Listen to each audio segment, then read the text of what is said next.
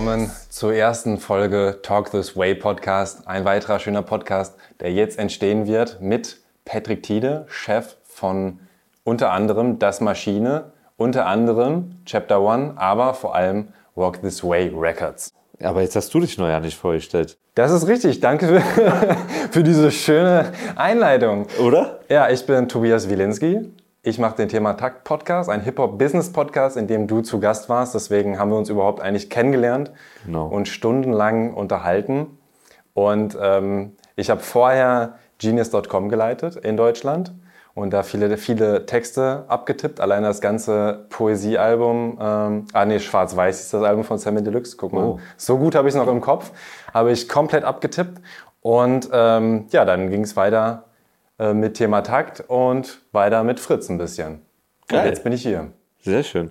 Ey, mich freut das total. Wir haben uns tatsächlich bei deinem Podcast auch so kennengelernt, ne? Beim Thema Takt-Podcast.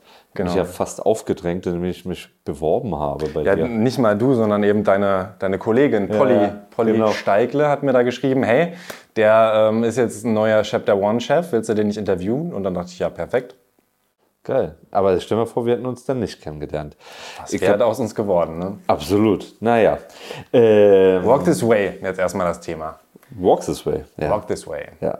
Vielleicht ganz am Anfang, warum überhaupt dieser Name? Also ich denke an Aerosmith und äh, Run DMC. Ja, zu Song. Recht. Zu Recht. Zu Recht tatsächlich. Also dabei war das jetzt gar kein Song, der mich persönlich so mega beeinflusst hat, aber ich wollte einen Namen haben, der A mit der Hip-Hop-Kultur eine Verbund Verbindung hat und ähm, der, der aufzeigt, dass man mit Künstlern im wahrsten Sinne des Wortes einen Weg gehen kann. Ne? Also der, ähm, der aber auch alles offen lässt, der kein Name ist, der jetzt nur für Newcomer irgendwie passt, der aber jetzt auch kein Name ist, der nur für gestandene Künstler passt sozusagen oder irgendeine bestimmte äh, Subgenre unserer Hip-Hop-Kultur bedient. So, das sollte dann das doch irgendwie viel offen halten. Ne? Ich wollte jetzt nicht ähm, AKF auf keinen Fall, das Label vorher sozusagen, das hatte ja sofort einen ablehnenden Titel. Damit war klar, das Ding hat, hat äh, ist sehr edgy sozusagen und, und ähm, wahrscheinlich dann auch Straßenrap geprägt, also auch mit den Künstlern, die wir damals dann äh, ja hatten.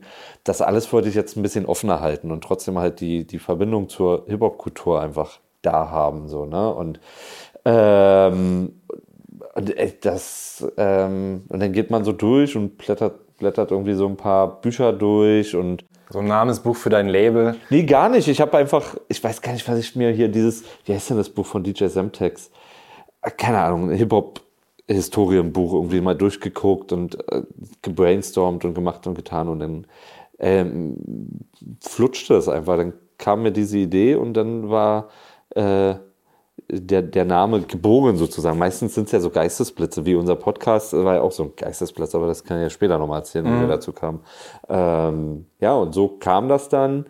Und Das äh, ist ja auch, auch mit der erste, glaube ich, so Crossover-Titel, ne? wo eben Rock und Ja. Rap gemischt wurde. Genau. War das denn auch äh, so eine Überlegung zu sagen, das wird vielleicht auch Rockkünstler drauf sein? Nee, nicht wirklich, wobei wir mit Tamashi einen Künstler haben, der ja irgendwie Metal, Hardcore, m, Rap, Punk macht. So, ne? Ähm, nee, das war witzigerweise gar kein Gedanke. Ich hatte auch gar nicht diesen Gedanken so krass, wie gesagt, an Aerosmith und, und Run DMC, äh, was, was die musikalische Ausrichtung anging, sondern eher, ey, das war ein sau wichtiger Titel, glaube ich, für, für die Hip-Hop-Kultur.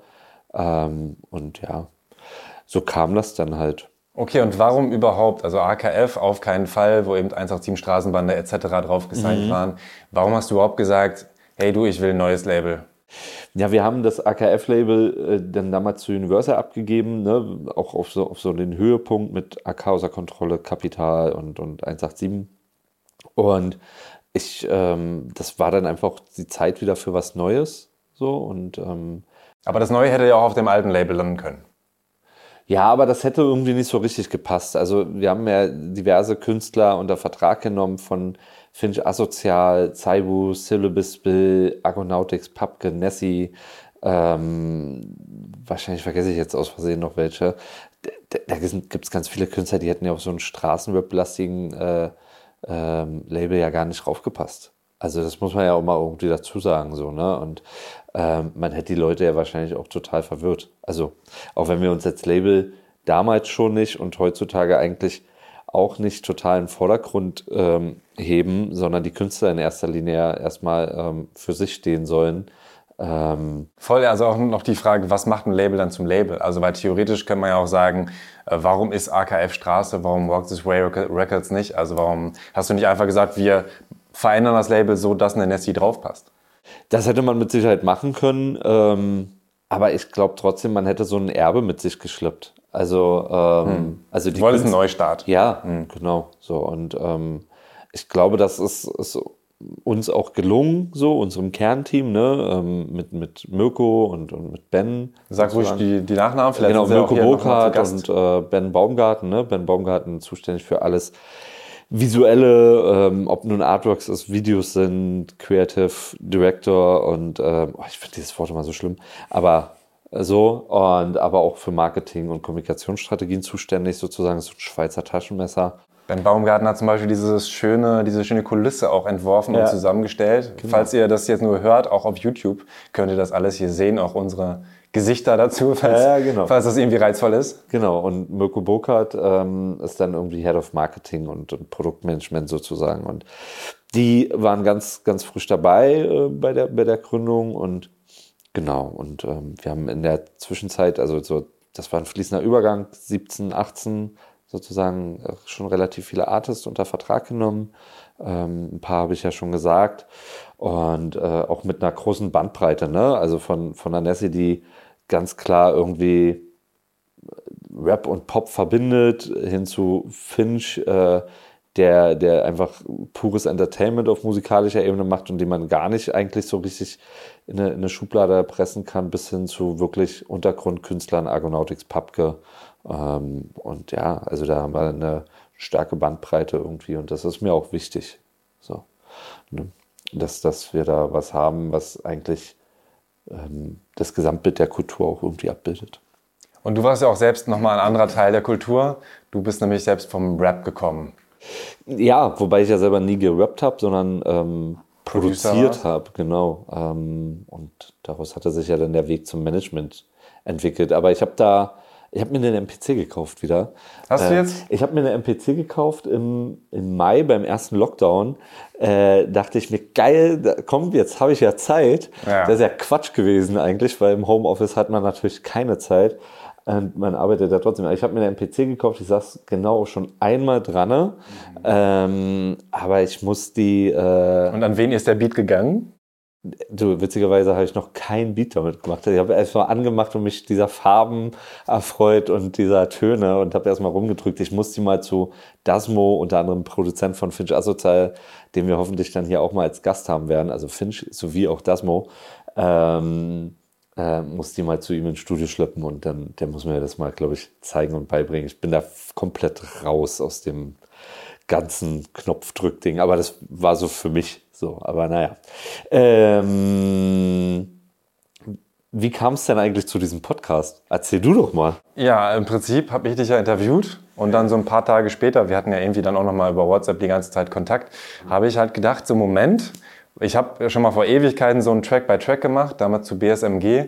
Megalomusa, Ganyan Stallion, das war sehr aufwendig, drei Interviews gemacht und so zwei Spuren untereinander gelegt. Also einmal die äh, Instrumentalspur und die mit den Songtexten drüber und dann immer so ein- und ausgefadet. Das war sehr aufwendig, hat aber richtig Spaß gemacht und ich wollte eigentlich mehr von solchen Sachen machen. Hatte da auch damals, das war so Ende 2017, habe ich dann schon gedacht, das könnte ich äh, irgendwie so als Referenzding nehmen, um da Fuß in die Tür zu bekommen, um irgendwie mit KünstlerInnen zusammenzuarbeiten und zu zeigen, was alles dahinter steckt. Weil früher gab es halt irgendwie Spotify diese Audiokommentare, mhm. wo Leute eben sehr lang, langweilig und gelangweilt irgendwie eine Minute lang erzählt haben.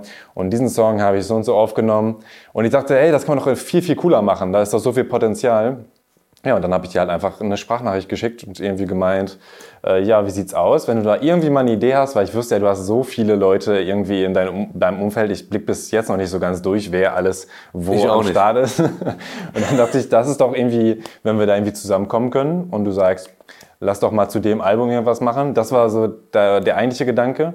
Das stimmt und das war für mich ein guter Anstoß tatsächlich. Und dann, wie so oft, kam mir ein Geistesblitz beim Autofahren, weil ich wirklich leidenschaftlich gerne Auto fahre. Echt? Ähm, ey, total. Noch nie in Berlin Auto gefahren. Ah, das erzähle ich sonst gleich auch gerne noch. Aber ähm, ähm, und dann äh, kam mir tatsächlich der, der Gedanke, ey, es gibt, also zumindest für mich nicht bekannt, auch wenn es, vielleicht gibt sogar Podcasts, ne, die sich damit beschäftigen, was ich dann gleich sage.